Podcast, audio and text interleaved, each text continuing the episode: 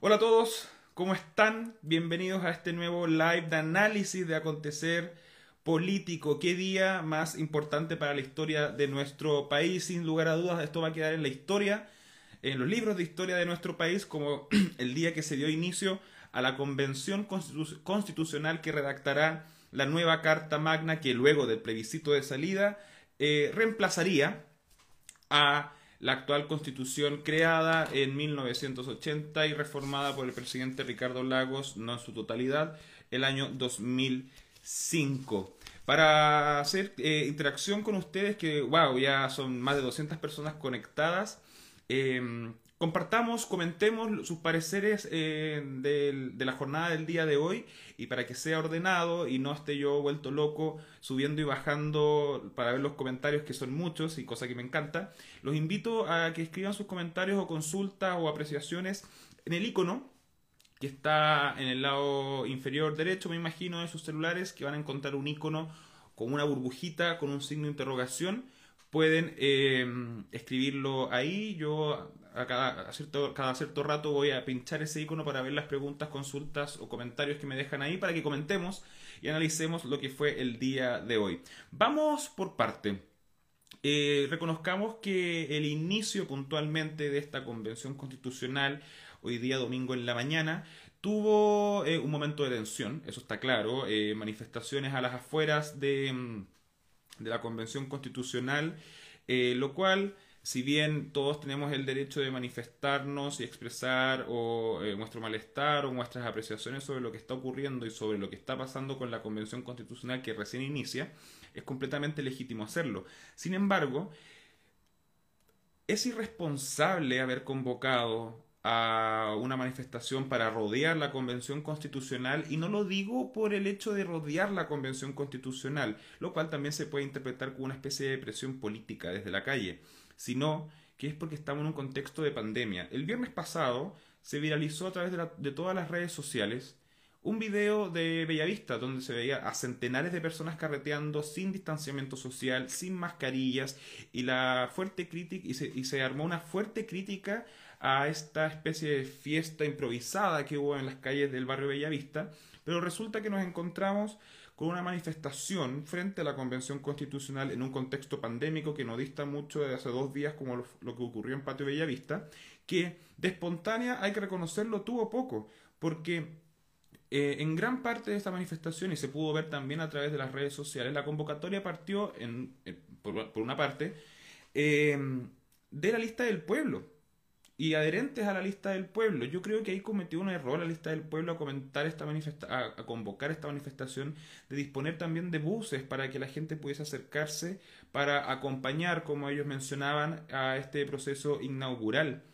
Eh, sin embargo, yo creo que fue innecesario, innecesario por el contexto sanitario que enfrenta Chile y el mundo.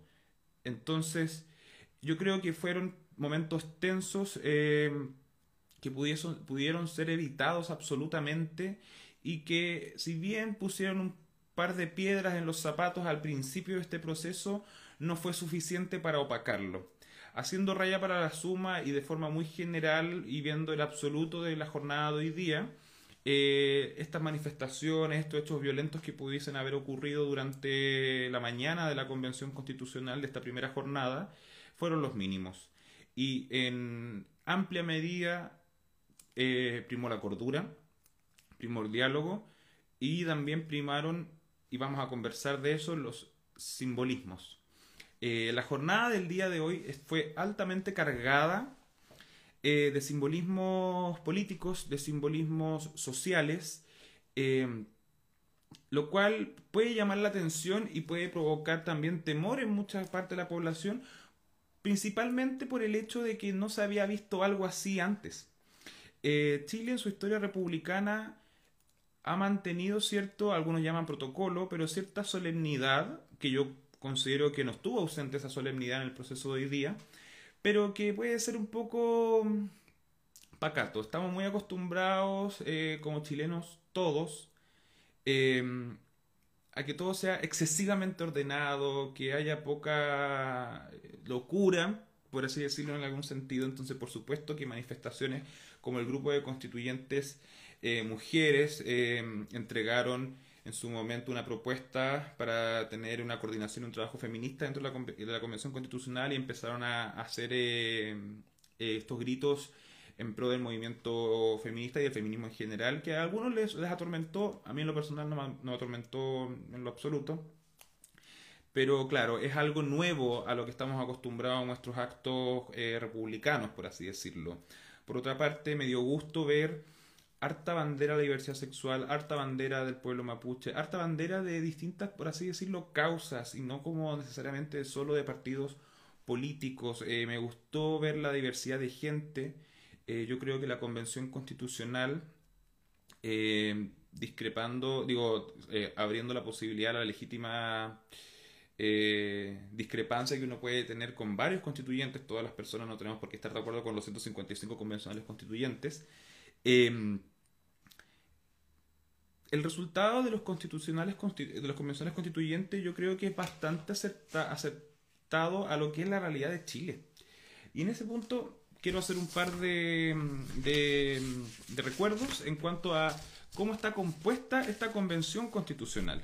Por ejemplo, eh, lo tengo acá anotado en porcentaje y también en el número de convencionales constituyentes. Eh, la convención constitucional, que comenzó a trabajar eh, hoy día, cuenta con 155 representantes de todos los distritos de nuestro país, más los escaños reservados para los pueblos originarios. ¿Cómo se compone esta convención constitucional?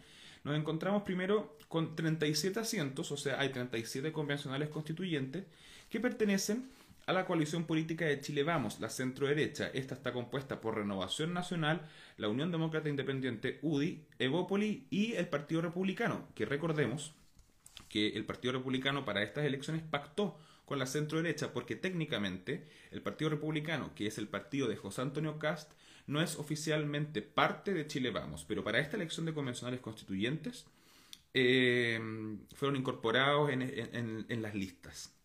Entonces reitero, la centro derecha más Partido Republicano, Chile Vamos más Partido Republicano, posee 37 puestos en la Convención Constitucional que equivalen al 23,9% de la Convención. Luego le sigue eh, Apruebo Dignidad, eh, esta coalición conformada por el Frente Amplio y el Partido Comunista que contempla los partidos de comunes, convergencia social, eh, Revolución Democrática, el Partido Comunista, como les comenté, el Frente Regionalista Verde Soberano, si no me equivoco es la significancia de la, de la sigla, y el Partido Igualdad, que contempla, digo, que posee 28 asientos equivalentes al 18% de la Convención Constitucional. Luego le sigue, a mi parecer, la sorpresa más grande del resultado de elección de convencionales constituyentes, que es la lista del pueblo que se presenta acá como el, tercer grupo, por así decirlo, más grande de, em, esta convención, que tiene 27 asientos, o sea, tiene 27 convencionales constituyentes, la lista del pueblo, que equivalen al 17,4% de la convención. Luego le sigue Unidad Constituyente, que contempla los partidos que antiguamente se conocían como la concertación. Eh, estos partidos son, más el PRO, estos son la democracia cristiana, el PPD, el Partido Socialista, el Partido Radical, el Partido Liberal y el PRO. Es decir, cuatro partidos tradicionales de lo que se conoció como la concertación en su momento, más el Partido Liberal que pertenecía al Frente Amplio pero que se salieron y ahora están con unidad constituyente, y el PRO. ¿Cuál es el PRO? El Partido Progresista, eh, fundado eh, por Marco Enríquez Ominami. Este grupo posee 25 eh, asientos que equivalen al 16,1% de la Convención Constitucional. Luego vienen eh, los escaños reservados de los pueblos originarios, que son 17 asientos equivalentes al 10,9% de la Convención Constitucional. Luego le sigue independientes no neutrales, este nuevo, esta nueva, por así decirlo, agrupación de personas independientes pero no neutrales, eh, cuyas figuras como más conocidas son eh, la periodista Patricia Politzer y Benito Baranda, que poseen 11 asientos equivalentes al 7,1%, y luego vienen otros independientes, es decir, fuera de pacto, etcétera, que son un total de 10 constituyentes que equivalen al 6,5% de la convención constitucional. Vamos a hacer un repaso rápido. La, centro derecha más Chile Vamos tiene el 23,9% de la convención constitucional. Apruebo Dignidad, que es Frente Amplio más Partido Comunista, posee el 18% de la convención. La lista del pueblo el 17,4%. Unidad Constituyente el 16,1%. Los escaños reservados contemplan el 10,9% de la convención, seguidos por independientes no neutrales que tienen un 7,1% de toda la convención y los independientes fuera de pacto poseen el 6,5%. Como pueden ver acá, con estos porcentajes, podríamos decir que estas distintas agrupaciones políticas o coaliciones políticas, por sí solas, ni una tiene la posibilidad de vetar, entendiendo esta forma de vetar con los famoso, el famoso tercio, los los dos tercios para poder llegar a acuerdo en la decisión de los artículos que van a conformar esta nueva constitución lo cual va a ser bastante interesante porque los obliga a dialogar. Y yo creo que a partir de ahora, a diferencia de como estamos acostumbrados en la, en la, en la discusión legislativa en la Cámara de Diputados o en el Senado, donde uno como que acostumbra a escuchar como, ah, la derecha va a de tal forma, en un partido va a votar así, otra, otra otra, otra coalición política vota de tal forma, etcétera. Aquí nos vamos a encontrar con distintas votaciones, yo supongo, donde uno no se va a poder asegurar que tal partido o tal coalición o tal agrupación van a votar de forma uniforme. Em, y de hecho, eso se pudo ver también en la votación de hoy día eh, para elegir al presidente de la, o a la presidenta, mejor dicho, de la Convención Constitucional, Elisa Loncón, y al vicepresidente eh, Jaime Baza. ¿Esto por qué? Porque para elegir a estas eh, nuevas autoridades, al presidente y vicepresidente de la Convención Constitucional, se hicieron votaciones de cierta forma generales. había que conseguir un mínimo de votos para que puedan salir electos y luego se votaba de nuevo si es que ni uno de los que por los cuales se votó eh, obtenía ese mínimo de votos. Y no es que hayan pasado las dos, eh, las, las dos primeras mayorías en la primera votación, sino que todo se vuelve a votar de nuevo. O sea, podrían votar por los mismos, etc. Y finalmente concluyó en que Elisa Loncón preside eh, esta convención constitucional y es vicepresidida por Jaime Baza, lo cual tiene una fuerte carga simbólica, tiene una fuerte carga histórica. ¿Quién hubiese pensado hace algunos años atrás que una mujer mapuche iba a presidir un órgano tan importante como es la Convención Constitucional para eh, presidir eh, esta Convención Constitucional?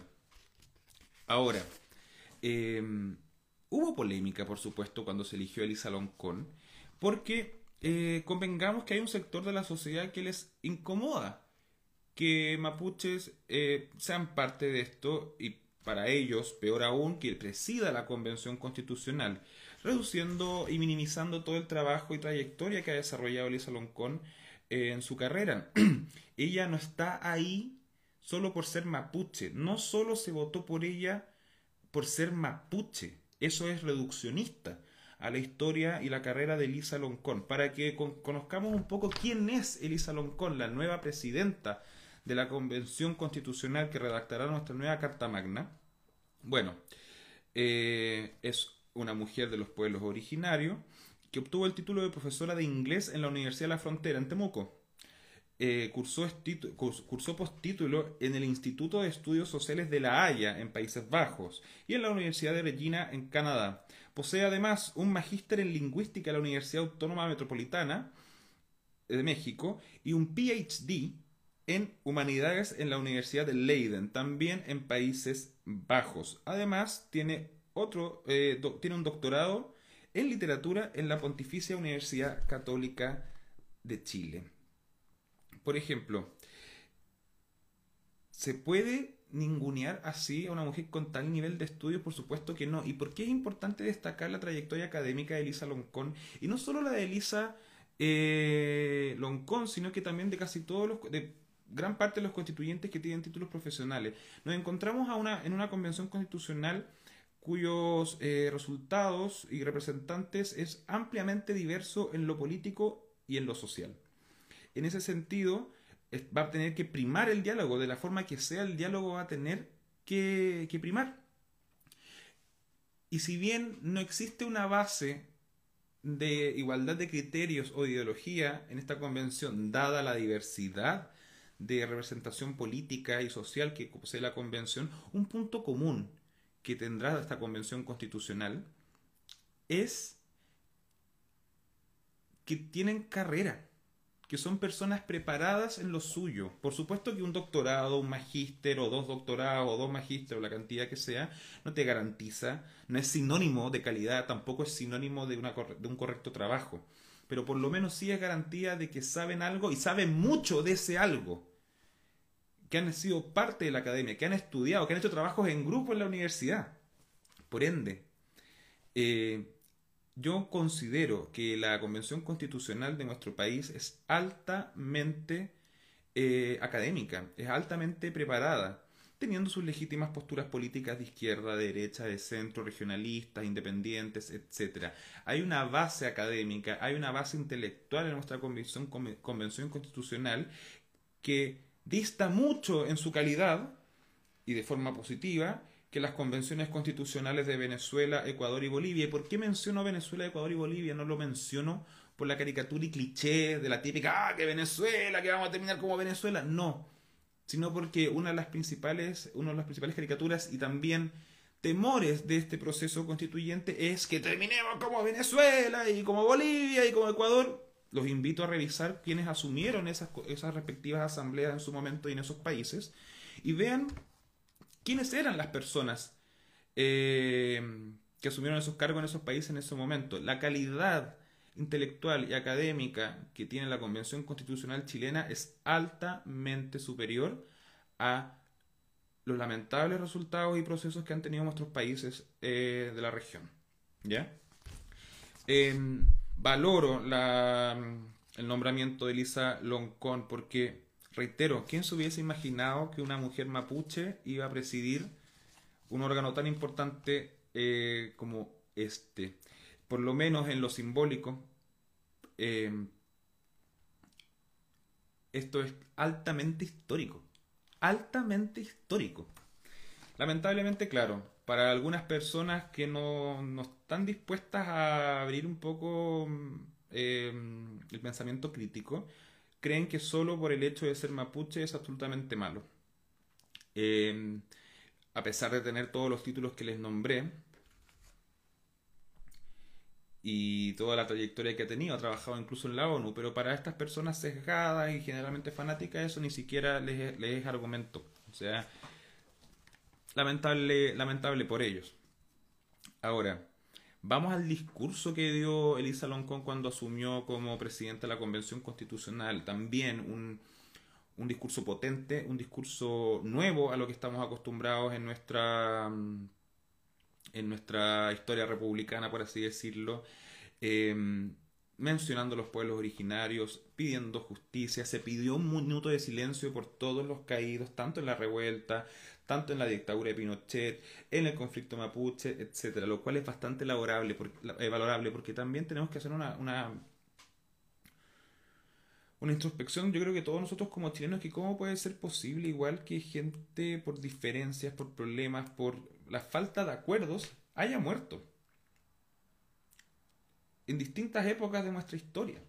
Esta es una oportunidad para garantizar un, un proyecto de país donde Ojalá no ocurran más sucesos así en nuestra historia política.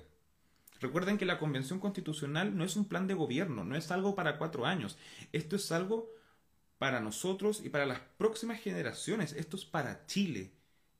Esto es un, un trabajo que va a ser a largo plazo, porque va a durar a largo plazo. No sé si me entienden en ese sentido.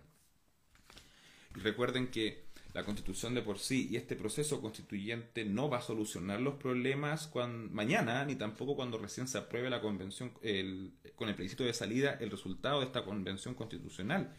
Eso se va a ver con el proceso cuando se empiecen a desarrollar las políticas públicas con los gobiernos que vienen acorde a esta nueva constitución. Por eso es importante. Por eso es importante. Porque esta nueva constitución va a ser por la cual eh, con la cual los próximos gobiernos van a, a, gobernar, no, quizás no el próximo directamente, sino que los subsiguientes, es decir, para las próximas generaciones. Y eso hay que tenerlo muy presente. Ahora, vi algunos comentarios en redes sociales que los encontré bastante patéticos en general en relación a la forma en que hablaba Elisa Loncón. Y aquí quiero hacer separación en dos eh, puntos importantes. Em, algunos decían que hablaba mal, que no hablaba como en culto formal o, o cosas por ese estilo. ¿Qué tan miserable debe ser como para buscar algo tan detalle para criticar a la nueva vicepresidenta de la Convención Constitucional. De hecho, decían, se esperaría de una mujer tan preparada en lingüística que hablara mejor. O sea, tuvieron que buscarle algo así rebuscadísimo para criticarla igual. O sea, por favor. Por favor. Ahora, vamos eh, con la vicepresidencia. Em, vamos con la vicepresidencia de esta convención constitucional que es presidida, que es vicepresidida por Jaime Baza. ¿Quién es Jaime Baza? Es un abogado de la Pontificia Universidad Católica de Chile y doctor en Derecho de la Universidad de Barcelona. Aquí volvemos a lo mismo. Eh, volvemos a lo mismo de tenemos gente preparada. ¿Se acuerdan cuando habían críticas de que cualquiera va a estar en la constitución, de que cualquiera va a presidir lo que, así como que los cualquiera son las personas como poco preparadas, por así decirlo? Bueno, aquí tenemos una presidenta de la Convención Constitucional y un vicepresidente de la Convención Constitucional con doctorados. Así que ese argumento de que cualquiera que va a haber desorden, bla, bla, bla, no va. ¿Se puede discrepar con, la con el vicepresidente de la convención y con la presidenta de la convención? Por supuesto que sí. Y por supuesto que nos vamos a encontrar con posturas que no nos van a acomodar si es imposible estar de acuerdo con 155 personas. Pero que van a hablar desde la pasión absolutamente y no desde la razón, lo pondría bastante en duda. Pues su carrera académica ha demostrado que han desarrollado su razonamiento, han desarrollado su razón. Y recuerden que la, la razón la capacidad de raciocinio que tenemos los seres humanos es también en parte para controlar un poco las pasiones y llegar a un buen resultado para todos. ¿Ya? Ahí me dicen personas preparadas no es sinónimo de éxito. Sí, es verdad, pero da un poquito más de garantías y da un poquito más de tranquilidad. Ahora, eh, yo creo que la foto, la foto de esta jornada, y me gustaría verla en portadas eh, mañana, es una foto que se tomó de espaldas a Elisa Loncón junto a Jaime Baza frente a toda la convención constitucional cuando estaban terminaron cuando estaban terminando este, este, esta inauguración. Yo creo que una imagen potente, potente, buena. Hay un hombre y una mujer, una mujer mapuche. Yo encuentro que es, eh, yo creo que esa debe ser nuestra portada y debiésemos quedarnos con esa tranquilidad. y invito también a confiar a confiar. Hay gente que yo vi ahí que todo, que, decían que todo estaba malo, que todo estaba terrible, con, un ímpetu y con tanta mayúscula y con tanto emoji y todas esas cuestiones, que pareciera ser que esas personas que critican tanto este proceso quieren que esto resulte mal, solo para darse ellos en el gusto ante la eventualidad de que salga mal, como para que digan, ah, se los dije. Tan poca fe le tienen a nuestro propio país, tan poca fe le tienen incluso por las personas por las cuales votaron y eventualmente fueron electas o que son de la coalición por la cual ustedes sí tienen cercanía. Confiemos, por favor. Yo creo que lo más importante que tenemos que hacer todos como sociedad y también en un punto un poco más nosotros como periodistas o comunicadores, como, como, como algunos nos, nos definen, es que tenemos que dar cierta tranquilidad.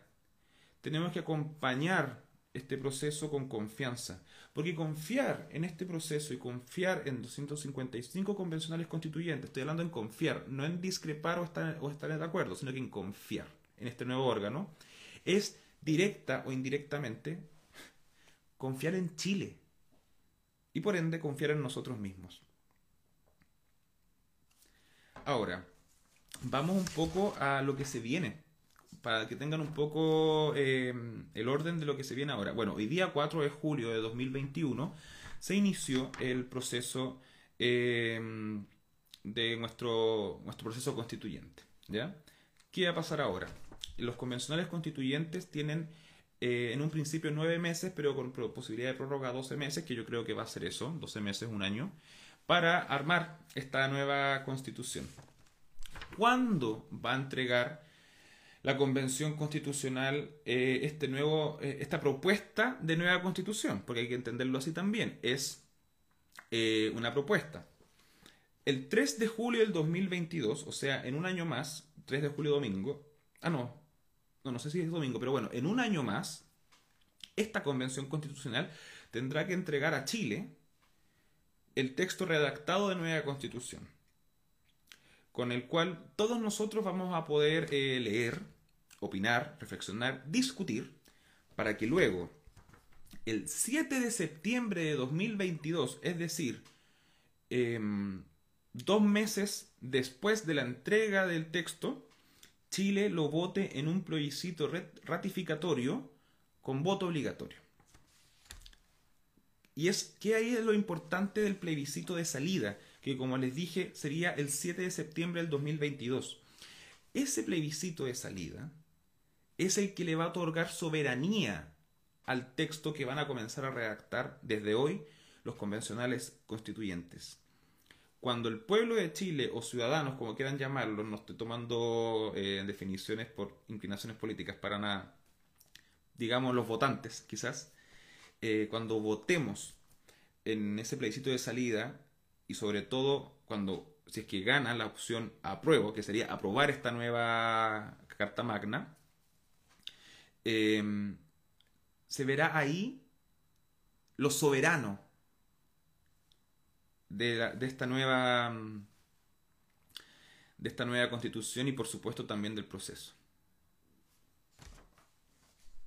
Ahora, un punto interesante que se me quedó en el tintero en relación a las características académicas de Lisa Loncón, la nueva presidenta, la presidenta de la Convención Constitucional, es que en varias oportunidades en sus discursos y en sus intervenciones habló eh, usando, por así decirlo, el lenguaje inclusivo habló de todes en algún momento, lo cual eh, rápidamente provocó ardor en muchas personas a través de las redes sociales.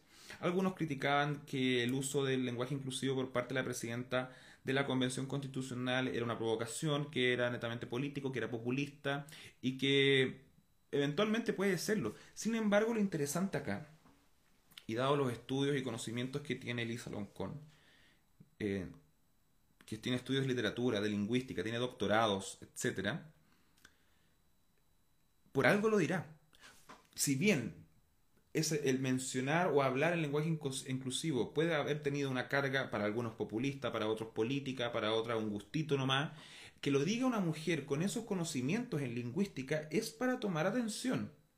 Por algo lo dirá, o por algo no le incomoda a ella, como mujer con estudio de lingüística, hablar el lenguaje inclusivo, lo cual es súper interesante. Y yo creo que es digno de escuchar y de, em, de analizar. O sea, cuando dicen, ah, dicen el todo, es que, es de comunista, que es de Frente Amplio, que es de lo raro, etc.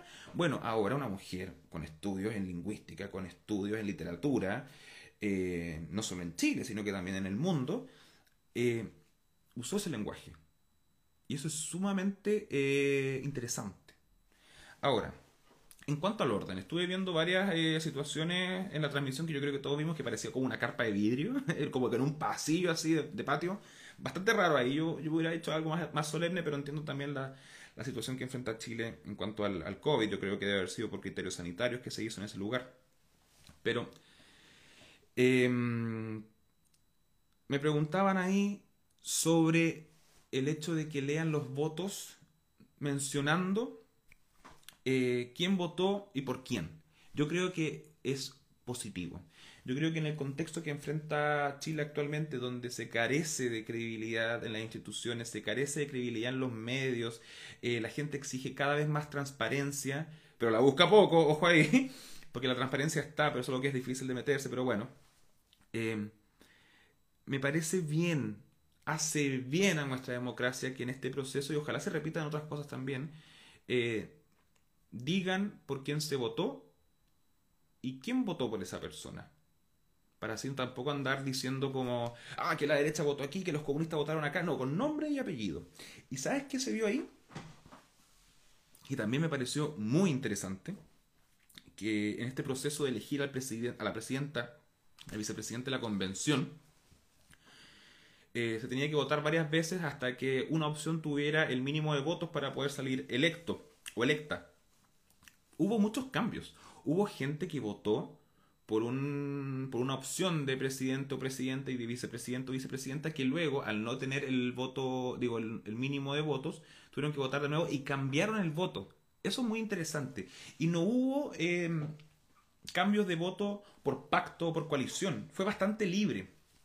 Eh, de hecho, hubo una polémica ahí en su momento con el periodista y ahora convencional constituyente Bernardo de la Maza, que en una de las votaciones no votó por Harry Jurgensen, si no me equivoco, lo haber pronunciado mal, o no sé, bueno, que era la opción para presidir la convención de la derecha. Eh, recordemos que Bernardo de la Maza salió electo como independiente eh, con cupo de Bópoli, que es parte del pacto de eh, Jürgensen, y votó por Agustín Esquella.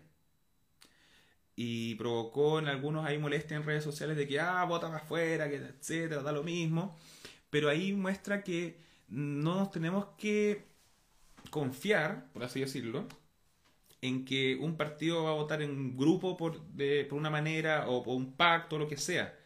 Aquí va a haber mucho voto sorpresa. Y creo que por algo, eh, y es algo que Chile no está acostumbrado, y eso va a ser muy entretenido. Y que incluso se condice y va en línea con el logo de la Convención Constitucional. No sé si vieron el logo de la Convención Constitucional, yo encuentro que es un buen logo, moderno, alegre, que, bueno, sale Convención Constitucional y salen como simulados, por así decirlo, los, distintos escaños de esta convención con distintos colores, que muestra la diversidad de pensamientos, de ideología y de personas que están componiendo esta nueva, eh, este nuevo órgano, por así decirlo. Y eso es muy bueno. Alguien menciona ahí que van a surgir nuevos liderazgos. Absolutamente. Absolutamente. Y vamos a hablar de eso un poco más adelante, pero em, ya llevo hablando solo cerca de 40 minutos. Así que voy a ver los comentarios o mensajes que dejan acá en este icono. Vamos a ver acá. Vamos a ver algún comentario pregunta interesante. A ver.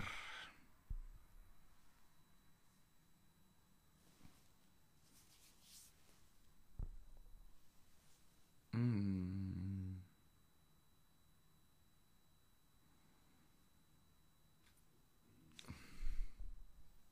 A ver. Ojos lunares dice, una falta de respeto el acto de la convención. Es el inicio donde se tienen que ver los acuerdos. O sea, si no hay acuerdo al principio, no, no, no habrían más. Discrepo.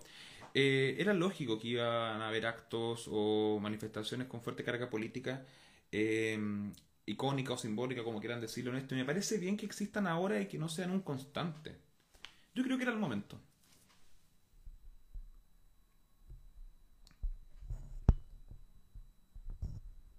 A ver.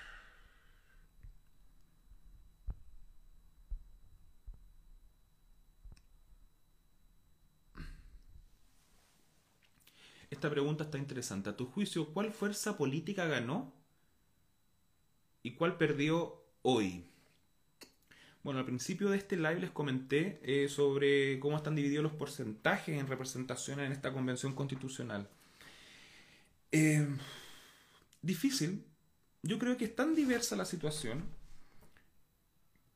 que no sé si es sencillo clasificar en vencedores o perdedores a algún sector o representantes políticos en esta nueva convención. Yo creo sí que Chile Vamos, eh, la centro derecha más partido republicano, se, ve, se vio bastante más de capa caída que el resto de las otras coaliciones o partidos políticos, y me refiero a todo el resto, o sea, Unidad Constituyente, Lista del Pueblo, Independientes no neutrales, Independientes fuera de pacto, etc. ¿Esto por qué? Porque la derecha en Chile, em, desde hace ya un buen tiempo, digamos, no solo por la pandemia, estallido social, etcétera, y todo lo que dio inicio eh, a lo que comenzó hoy día, está de capa caída, está cuestionada, y quizás más cuestionada que otras coaliciones políticas. Entonces, si lo vemos desde un punto de vista eh, de trayectoria, desde el 18 de octubre hasta el día de hoy, por supuesto que Chile vamos a ser bastante más de capa caída que el resto de, la, de las coaliciones, ¿ya? Eh, Chile fuimos, dicen ahí. un chiste, eh, bueno, ese chiste, Chile, Chile, Chile fuimos o Chile fue. Pero bueno, volviendo a lo, a lo que estábamos conversando. Em, Chile vamos, em, Sin embargo, igual posicionaron algunos de sus temas y que tiene que ver con la situación que enfrenta la Araucanía. No sé si, si recuerdan, pero cuando se hizo el minuto de silencio convocado por Loncón, por todos los caídos en distintas etapas de nuestra historia, algunas muy recientes y otras de muchas muchas historias desde atrás, eh, eh, asambleístas, no, convencionales, perdón, de Chile Vamos eh, se pusieron de pie en el minuto de silencio con fotos de las víctimas de la Araucanía, como por ejemplo eh, la familia Luxinger Macay. Yo creo que ese fue el único acto por parte de Chile Vamos de carga simbólica, de carga política, eh, interesante, va a ser un tema, va a ser un, fuerte tema de discusión, no solo en la convención, recuerden que este año tenemos elecciones de diputados, senadores y core, aparte de presidente, en noviembre, así que el tema va a seguir. Pero está bien que siga porque hay que conversarlo. Vamos a ver acá otro.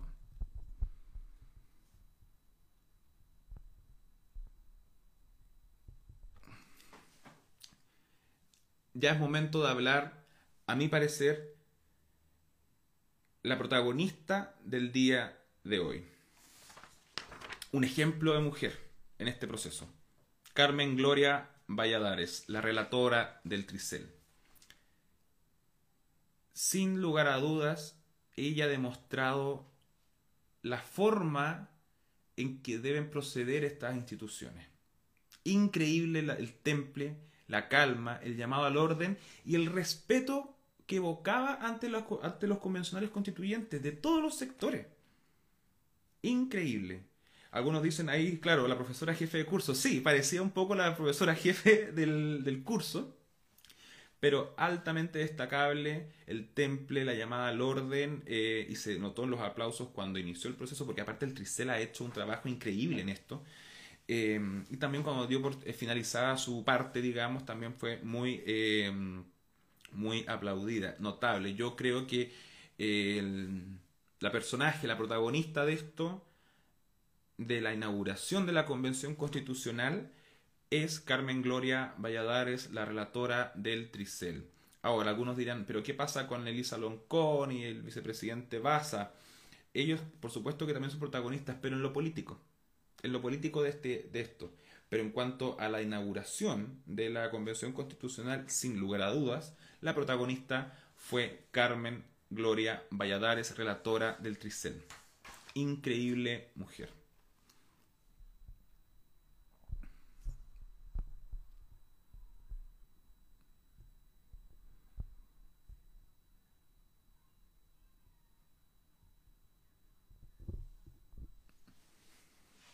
Ahora, eh, un tema interesante que alguien mencionado, alguien había mencionado ahí sobre estos nuevos liderazgos. Efectivamente, esto va a traer nuevos liderazgos, eh, nuevas visiones de la política y quién sabe, quizás nuevos partidos políticos. De hecho, si no me equivoco, hoy día salió un artículo de que no neutrales, o por lo menos un grupo de no neutrales, estaban viendo la posibilidad de también tener candidatos para diputado y senador en las elecciones de noviembre. Así que interesante ahí eh, cómo se puede ir desarrollando estos nuevos liderazgos. Y en cuanto a nuevos liderazgos,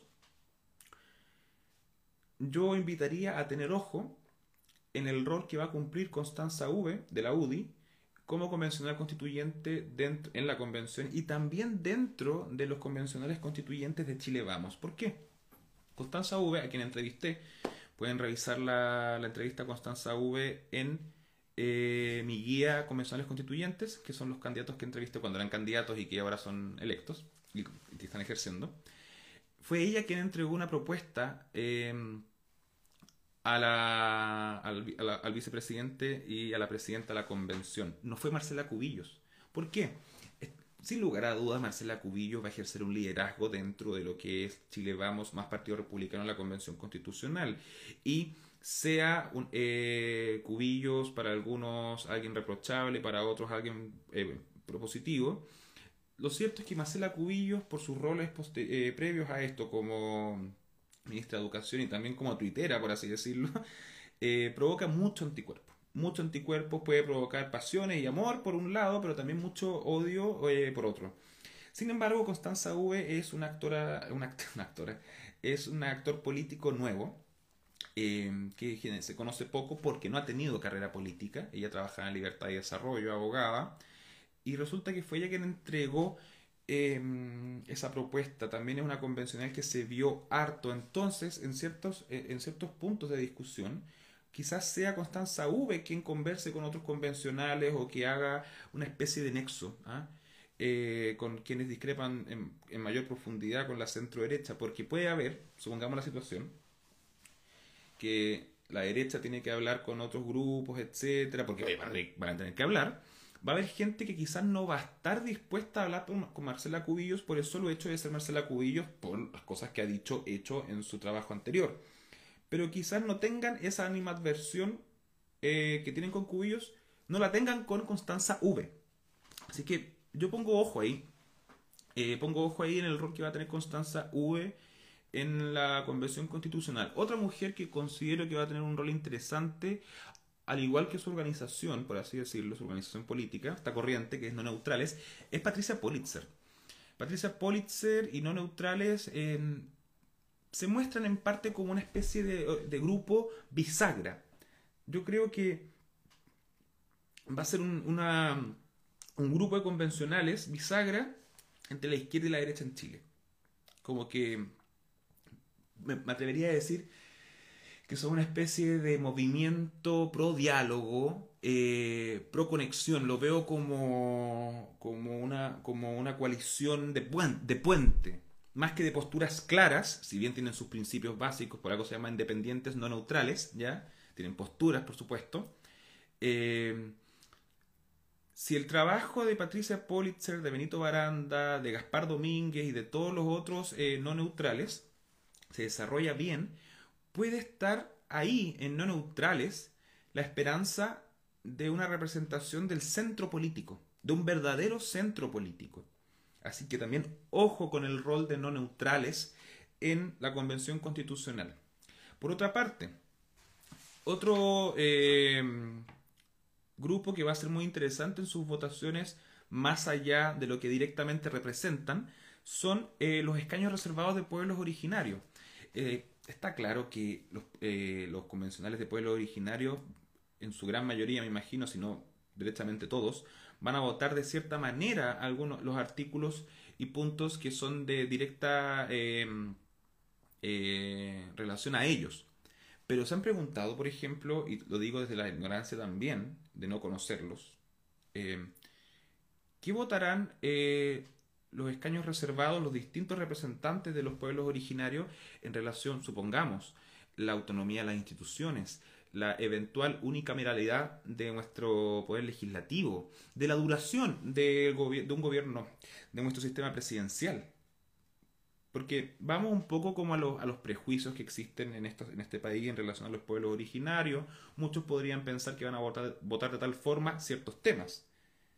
Pero yo creo que no va a haber un voto uniforme en los, en los representantes de los pueblos originarios en, en aquello que tiene que ver con la estructura de nuestra república. Eso va a ser muy, muy, eh, muy interesante. Por otra parte, también considero que en cuanto a nuestra estructura de la república, tampoco va a haber un voto uniforme por la lista del pueblo. Dudo mucho que los, los 27 convencionales de la lista del pueblo voten por igual, o sea, bajo la misma propuesta, eh, en cuanto a la autonomía de las instituciones, en cuanto a no sé, la duración de un gobierno con presidente de la República, la eventualidad de un primer ministro. Dudo que voten de forma uniforme. Y eso yo lo encuentro lo más rico que hay en cuanto a política y a diálogo. Yo creo que le hace bien a la democracia. Eh, y, por, y, esta diversidad, este nivel de preparación que tienen muchos constituyentes, las experiencias de vida que tienen muchos de estos constituyentes, va a hacer que esto sea un proceso de mucho diálogo que pucha que le hace falta a nuestra, a, nuestra sociedad. Y confío, y confío que esto va a salir bien. Que esto va a salir bien. Yo creo que la Convención Constitucional de Chile posee todas las características para que el resultado de, que, salga sea en beneficio de muchos aquellos que por los últimos 30 años no les llegó ni el Estado ni el privado yo creo que puede haber una, buena sinergia y un buen resultado con esto. De hecho, confío más en el proceso de la convención constitucional que en las elecciones presidenciales, porque nadie entiende cómo están el tema de las elecciones presidenciales. Pero confío en, en la convención. Creo que es la instalación de la nueva clase política de nuestro país. Mucha gente joven, muchas mujeres, homosexuales, bisexuales. ¿No es acaso ese Chile que vemos día a día? Ese verdadero Chile. Diverso, amplio, de todos los colores, de derecha, de izquierda, independientes, de, de, nuevos pactos, de lo que sea. Yo creo que la Convención Constitucional es un reflejo muy acertado de lo que es nuestro país. Y ustedes recordarán ese dicho como cada país tiene lo que se merece. Yo creo que este país sí tiene una convención que merece. Y lo digo en el tono absolutamente eh, positivo.